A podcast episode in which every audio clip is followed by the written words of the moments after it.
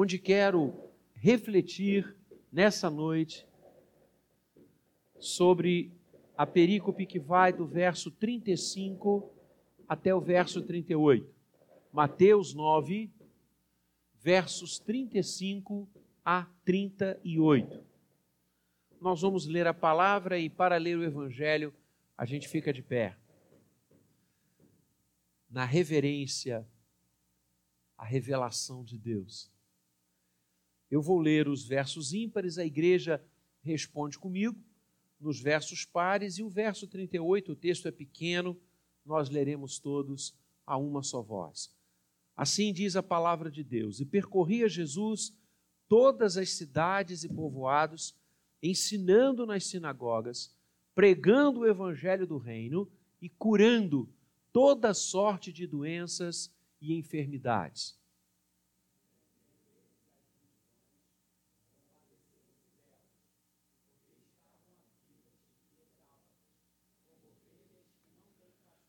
Então se dirigiu aos seus discípulos: A seara, na verdade, é grande, mas os trabalhadores são poucos.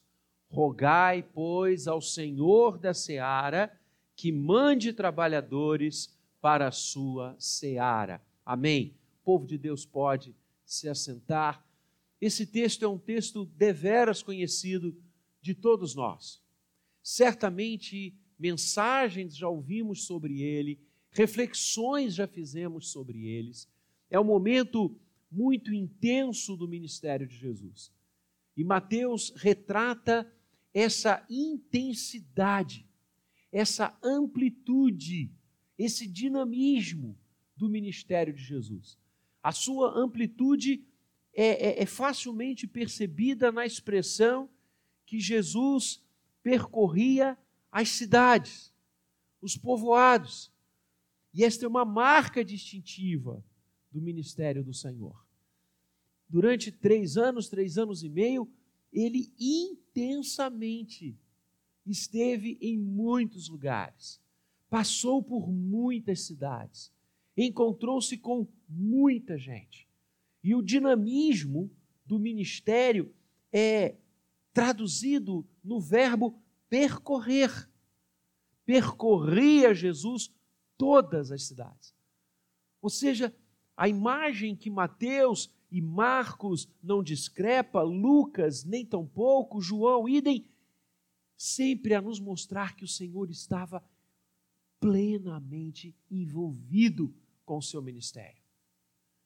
Não havia descanso, não havia lazer, não havia férias. O tempo todo, Jesus estava percorrendo todos os povoados. Assim, o seu ministério é retratado, a sua missão nos é mostrada. Mas que missão era essa? Como os evangelhos vão sintetizar a missão de Jesus? E como nós podemos aprender com ela como igreja hoje de Cristo neste mundo? A primeira coisa que o texto nos ensina é sobre o conteúdo da missão. Vejam o verso 35. O Senhor percorria todas as cidades e povoados, ensinando nas sinagogas, pregando o evangelho do reino e curando toda sorte de doenças e enfermidades. O conteúdo da missão do Senhor é aqui nos passado. E é interessante que Mateus ele reprisa essa síntese que ele faz do ministério do Senhor. Já no capítulo 4, ele apresenta os mesmos pontos.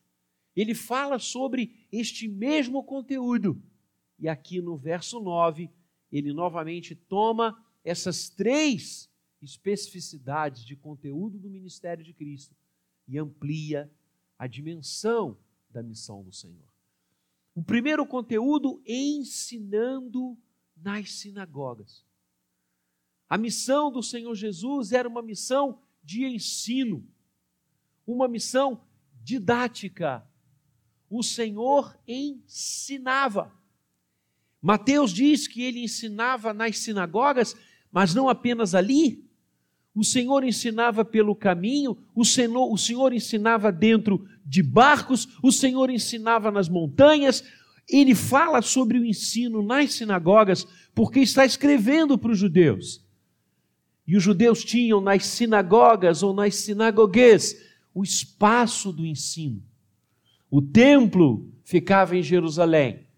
E nas demais cidades, o local onde os judeus se reuniam para orar, para ouvir a palavra, para receber o ensino do Senhor, eram as sinagogas, lugar de ensino. Lucas vai nos contar quando o Senhor Jesus, num sábado, entra na sinagoga de Cafarnaum.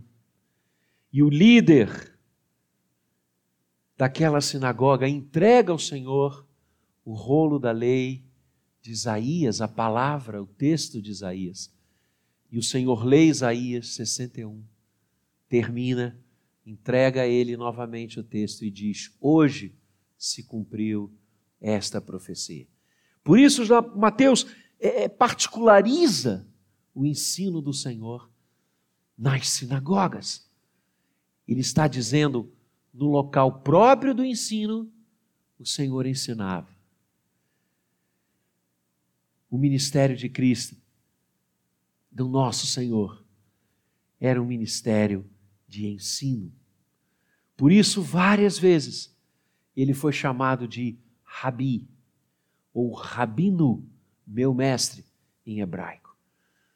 A delegação nomeada pelo Sinédrio para ouvir Jesus volta e diz àqueles que dominavam política e religiosamente Israel na época: nenhum homem ensinou como ele, nenhum homem falou como ele. E este ensino maravilhoso, bendito, tinha um ponto fulcral, que era ele mesmo. O Senhor falava de si. O Senhor mostrava que ele havia chegado.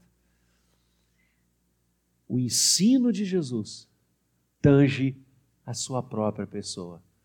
Por isso ele vai dizer: Aprendei de mim, porque sou manso. Aprendei de mim. Ele diz que aquele que ouve as suas palavras e as pratica é comparado a um homem sábio que edifica sua casa sobre a rocha e não a um tolo que edifica sobre a areia. Pensar sobre o conteúdo do ensino em relação à missão do Senhor Jesus nos faz refletir hoje, como igreja, como corpo dele neste mundo, que ensino nós temos passado às pessoas? Sim, nossa igreja, como corpo de Cristo, eu e você, também vamos e percorremos todos os povoados, todas as cidades, todos os bairros, todas as ruas, ensinando. Eu e você temos esta missão, na continuidade da bendita missão do Senhor ensinar. Ensinar ao mundo a palavra dele. Ensinar ao mundo sobre a sua pessoa. Nesse aspecto, a igreja é uma comunidade pedagógica, uma comunidade de ensino.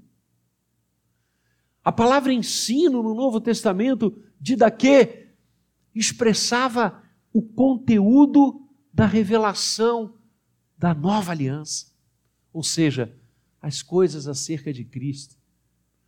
Paulo vai falar, estando e escrevendo aos Coríntios, que esteve naquela cidade e nada decidiu saber, nada decidiu ensinar, nada decidiu passar para aqueles irmãos a não ser Cristo Jesus e este crucificado. Tem sido esse o nosso ensino a esse mundo? Ou temos aprendido coisas com o mundo? Como é a nossa vida? No que tange a ensinar para as pessoas acerca de Jesus. Quero que você pense nisso nesta noite. Temos ensinado ou temos aprendido do mundo? Temos ensinado sobre o Senhor ou temos aprendido tanta coisa que não vale a pena guardar nem reter? O segundo conteúdo que Mateus nos fala sobre a missão de Jesus é a pregação. Ele ensinava nas sinagogas e ele pregava o evangelho do reino. E aqui a palavra é kerigma, que significa proclamação, anúncio. Não é uma mera fala, não é uma conversa, é uma pregação, que tem a ver, inclusive, com a profecia no Velho Testamento, porque os profetas eram os pregadores da antiga aliança. Em nunca, em momento algum, profecia tinha a conotação de adivinhar o futuro. O profeta era aquele que pregava, que trazia a palavra do Senhor ao povo. E o Senhor Jesus faz isso no seu ministério. A sua missão, o conteúdo dela, nos é passado como pregando o evangelho do reino. O Evangelho, como eu e você sabemos, são as boas novas, que Deus amou o mundo de tal maneira que deu seu Filho unigênito para que todo aquele que nele crê não pereça, mas tenha vida eterna. O Senhor Jesus pregava o Evangelho do Reino. E ao mesmo tempo, se ele era o mestre e o ensino, ele aqui é o pregador e é a própria mensagem como igreja sua neste mundo, nós também devemos pregar o Evangelho. A igreja não conhece outra pregação, a igreja não conhece outro conteúdo, a igreja não conhece outra mensagem a não ser Cristo Jesus. Esse é o nosso foco, esse é o nosso conteúdo. Anunciamos o Evangelho a tempo e a fora de tempo como ele próprio nos comissionou a fazer, dizendo: indo por todos os lugares, indo por todo o mundo, fazei discípulos. Falem de mim, anunciem a redenção, eis o Evangelho, e batize em nome do Pai, do Filho e do Espírito Santo. Indo por todo o mundo, preguem o Evangelho em Samaria, em Jerusalém, na Judéia, até os confins do mundo. O Senhor diz: vocês serão minhas testemunhas. Atos 1:8. E quando o Espírito Santo vem, Atos 2, desce sobre os discípulos. Qual é a primeira manifestação direta, concreta, efetiva da descida do Espírito Santo? Atos 3. Pedro prega em Jerusalém, onde os discípulos estão reunidos e milhares de pessoas se quebrantam e são batizadas. Eis aí, o Espírito Santo veio para dotar a mim e a você, igreja do Senhor, a capacidade de pregarmos, de anunciarmos a Jesus, de vermos corações se quebrantarem, vidas se entregarem corações voltarem para Deus, porque foi exatamente isto que o Senhor Jesus fez. O conteúdo da sua missão, que é o conteúdo da missão da igreja hoje, somos seu corpo, corpo vivo de Cristo neste mundo, é pregar o Evangelho a toda criatura. E o terceiro conteúdo desta missão, Mateus vai sintetizar na frase curando toda sorte de doenças e enfermidades.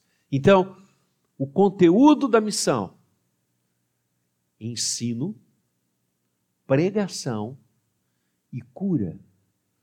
O Senhor ensinava, o Senhor pregava o evangelho do reino, o Senhor curava toda sorte de doenças e enfermidades.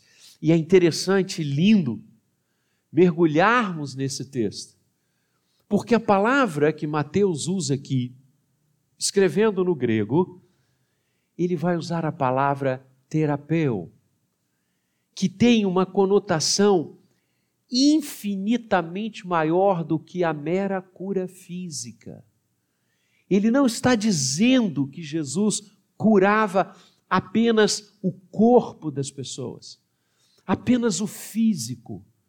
Mas este verbo que veio dar na língua portuguesa, terapia, é uma cura intensa, que envolve sim o físico, mas envolve também o emocional e o espiritual.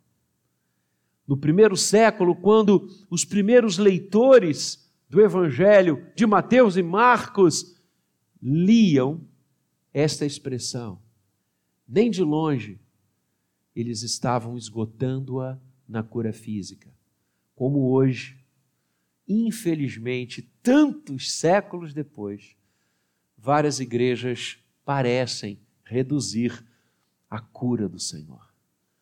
Muito mais importante do que a cura que ele ministra para o corpo é a cura para a alma, é a cura para a mente, é a cura para o coração.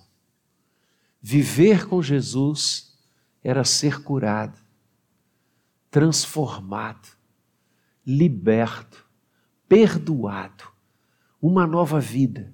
Por isso, reverendo Maurício trouxe aqui deste púlpito, alguns domingos atrás, aquele, aquela narrativa linda dos amigos que descem um paralítico através da sua maca pelo telhado. E Jesus olha para ele e diz: Perdoados estão os teus pecados. E todos se entreolham, dizendo: Mas espera, o que ele quer é a cura física. E Jesus diz: O que é mais fácil? Ou seja, o que é o mais importante? Curar o físico, que vai envelhecer, que vai efetivamente como Paulo escreve aos Coríntios, se desintegrar ou curar a alma, que é eterna e que esta sim passará a eternidade com o Senhor. O que é mais fácil? Então, queridos, não olhemos com reducionismos a cura que o Senhor faz na vida das pessoas e a cura que a igreja tem que fazer na vida das pessoas. Nós somos chamados para dar sequência ao ministério do Senhor, cujo conteúdo passa pela terapia, pela cura. A igreja, então, é uma comunidade terapêutica, uma comunidade pedagógica, didática, porque ensina a revelação do Senhor, uma comunidade de proclamação, porque ela querigma, ela fala do evangelho da graça, e ela é uma comunidade de cura terapêutica. As pessoas que vêm ao culto, as pessoas que se encontram conosco, as pessoas que caminham conosco, têm de receber de nós cura. Mas, pastor, eu não tenho o dom de curar. Você tem o dom de curar a alma e o coração das pessoas. Pelo Evangelho que redime, restaura, perdoa, dá nova vida. Esta é a cura mais importante que eu e você podemos ministrar. A cura do corpo vem e vai, a cura da alma é eterna só a graça na cruz pode curar definitivamente a enfermidade maior, que a enfermidade do pecado. Então, quando eu e você ensinamos, quando eu e você proclamamos, nós estamos ministrando cura na vida das pessoas. Nossa igreja precisa gerar seres humanos saudáveis, seres humanos curados seres humanos restaurados. Infelizmente, irmãos, me perdoem, mas há algumas comunidades, eu recebo relatos e falas que estão gerando doentes, que estão gerando pessoas enfermas.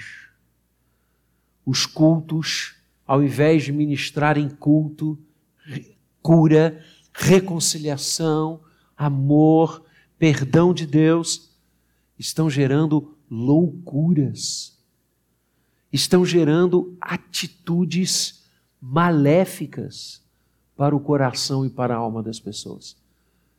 Nós precisamos resgatar o ministério da cura que Cristo, nosso Senhor, ministrou e fez enquanto esteve conosco como Verbo encarnado. Mas o evangelista não fala apenas do conteúdo da missão, ele também nos fala sobre a motivação da missão. E é na sequência, o verso 36. Vendo ele as multidões, compadeceu-se delas, porque estavam aflitas e exaustas, como ovelhas que não têm pastor. O que motivava o nosso Senhor percorrer todas as cidades e povoados? O que motivava o Senhor Jesus a não ter tempo para descansar? O que motivava um ministério tão intenso, de tamanha doação? A motivação do ministério do Senhor eram as pessoas, eram as vidas. Repara, vendo ele as multidões, qual foi o sentimento que aflorou no seu coração? Compadeceu-se delas. A palavra aqui é a palavra traduzida por misericórdia, na maioria das vezes. Compaixão e misericórdia são expressões sinônimas na Bíblia. O Senhor Jesus tinha misericórdia pelo ser humano.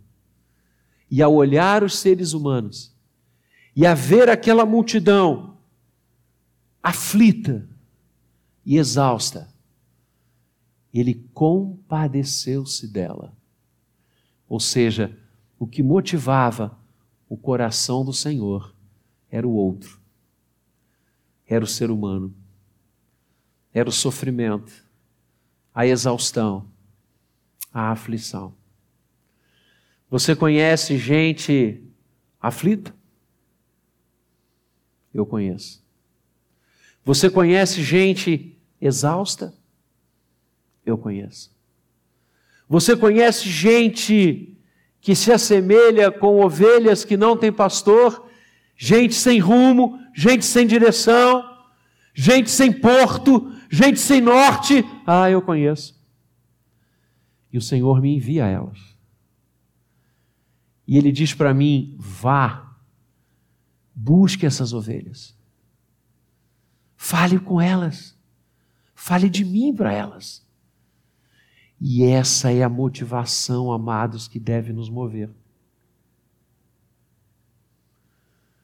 Olhamos para o outro e queremos alcançá-lo para Cristo Jesus. Olhamos para aqueles que caminham neste mundo tenebroso, aflitos, necessitados, doentes. Olhamos para essas pessoas que caminham vagando como Paulo diz ao pregar no Areópago ateniense, tateando no escuro, tentando encontrar alguma coisa. Nós olhamos para essas pessoas que cultuam e adoram tantas falsidades, porque só há um Senhor e Deus.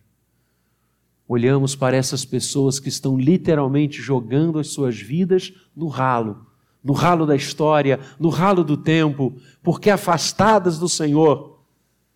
Isso deve mover o nosso coração. Isso deve nos fazer ir até elas, como Jesus foi. Isso deve fazer com que não descansemos, como o Senhor não descansava, enquanto não alcançarmos esses corações e essas vidas para a glória de Deus. O que motiva a sua vida com o Senhor? É o outro? é você servir de instrumento nas mãos de Deus para abençoar, como Jesus fez e fazia. O que motiva você amar ao Senhor e querer conhecê-lo cada vez mais? É servir de instrumento nas mãos dele para alcançar essas vidas. O que motiva você a andar com Deus? Muitos dirão: Ah, mas eu preciso resolver a minha vida. Me disseram que se eu andar com Deus eu vou ter uma vida próspera, não vou ficar doente, vou ser rico. Deixa eu dizer a você que a nossa motivação por conhecer e crescer na presença de Deus é olhar as ovelhas que não têm pastor olhar as vidas que estão exaustas, olhar os corações que estão aflitos e ensiná-los, pregar a eles e curá-los em nome de Jesus. E o texto termina nos falando sobre a urgência da missão. Então, a missão de Jesus e a nossa. O conteúdo da missão a motivação da missão e agora a urgência da missão. Porque vendo aquele povo, vendo aqueles corações, e Mateus vai dizer que era uma multidão, era muita gente, era muita gente que ia atrás do Senhor o tempo inteiro. Olhando para elas, ele se dirige aos discípulos. E o que, que ele diz aos discípulos? A seara na verdade é grande. Mas os trabalhadores são poucos. O que é seara? Seara é o campo pronto para a colheita. A seara, essa expressão, ela define uma plantação que já está madura, que já está pronta para ser colhida.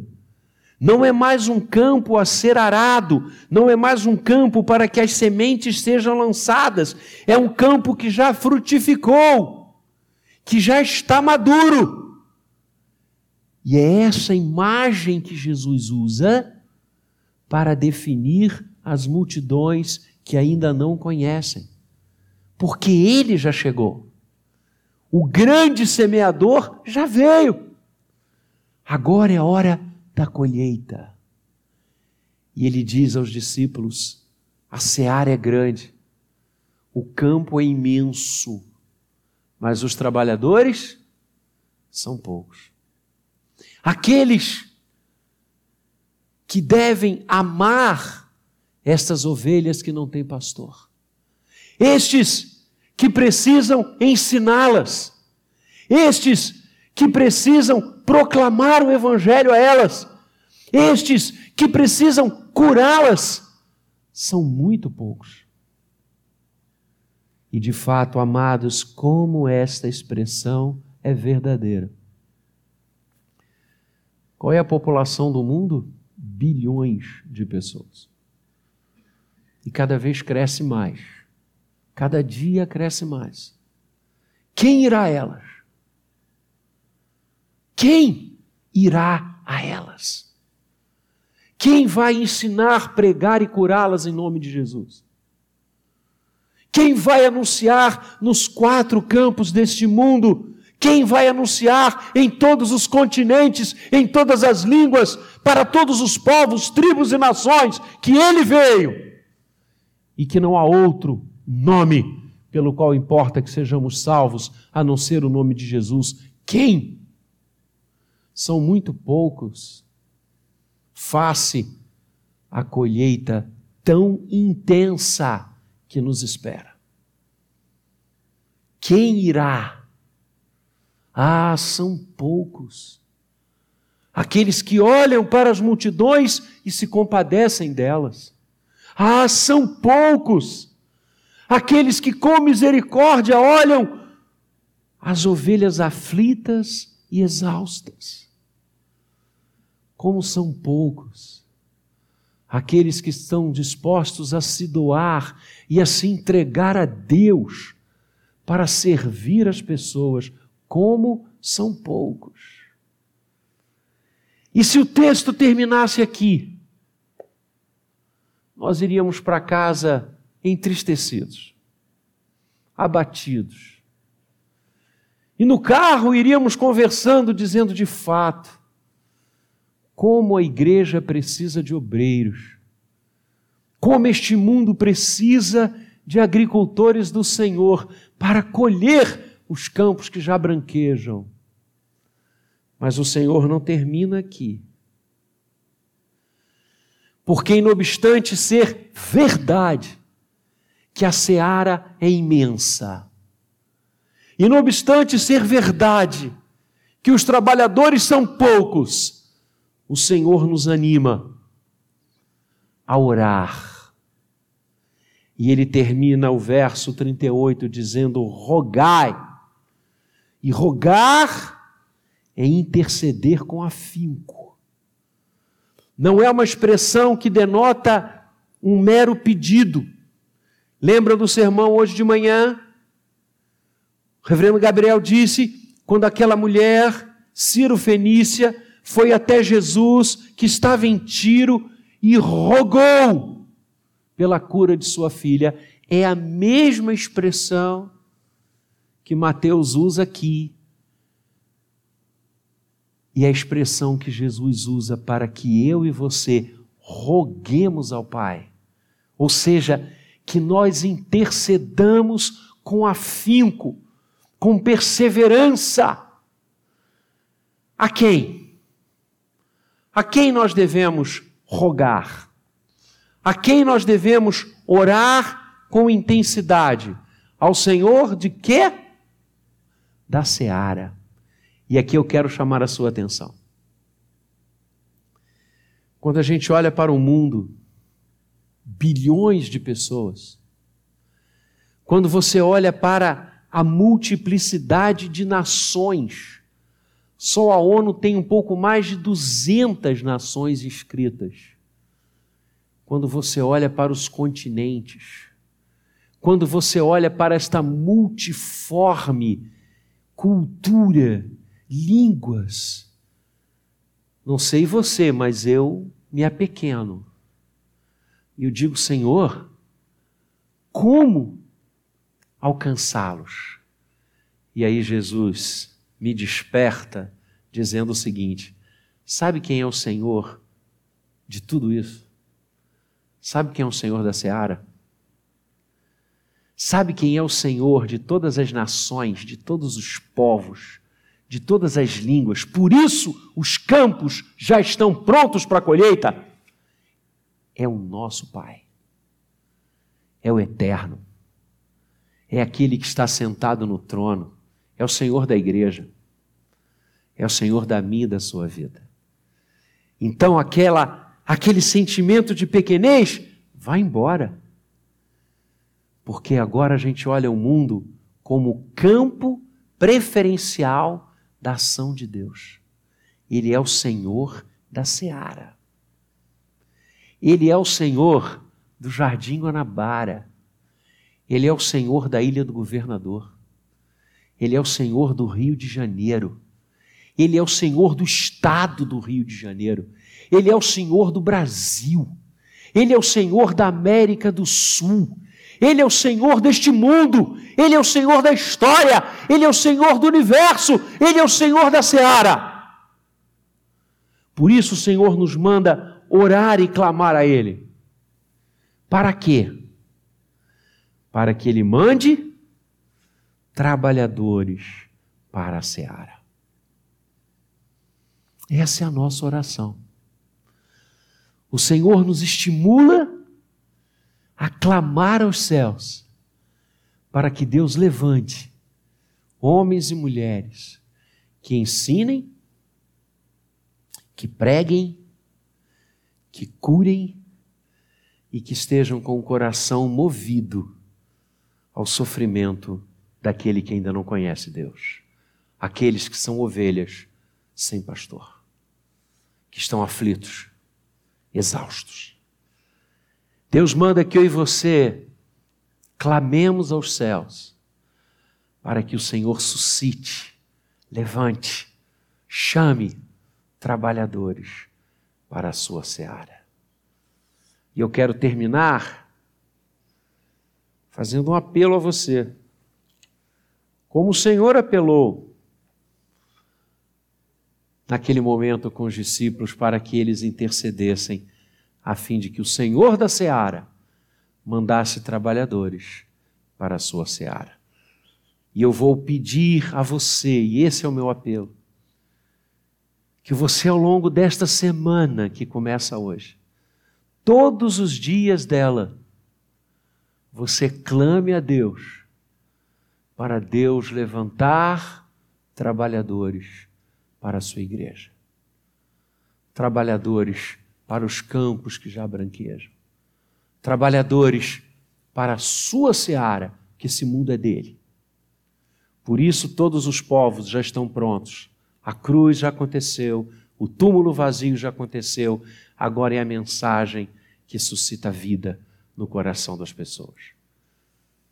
Mas eu quero ainda intensificar esse apelo e pedir a você que a partir de hoje, quando você orar, como Jesus nos ensinou, pedindo que Deus levante trabalhadores para a sua seara, você diga assim: Senhor, eis-me aqui, envia-me a mim. Que Deus o abençoe. Vamos ficar de pé? e vamos orar?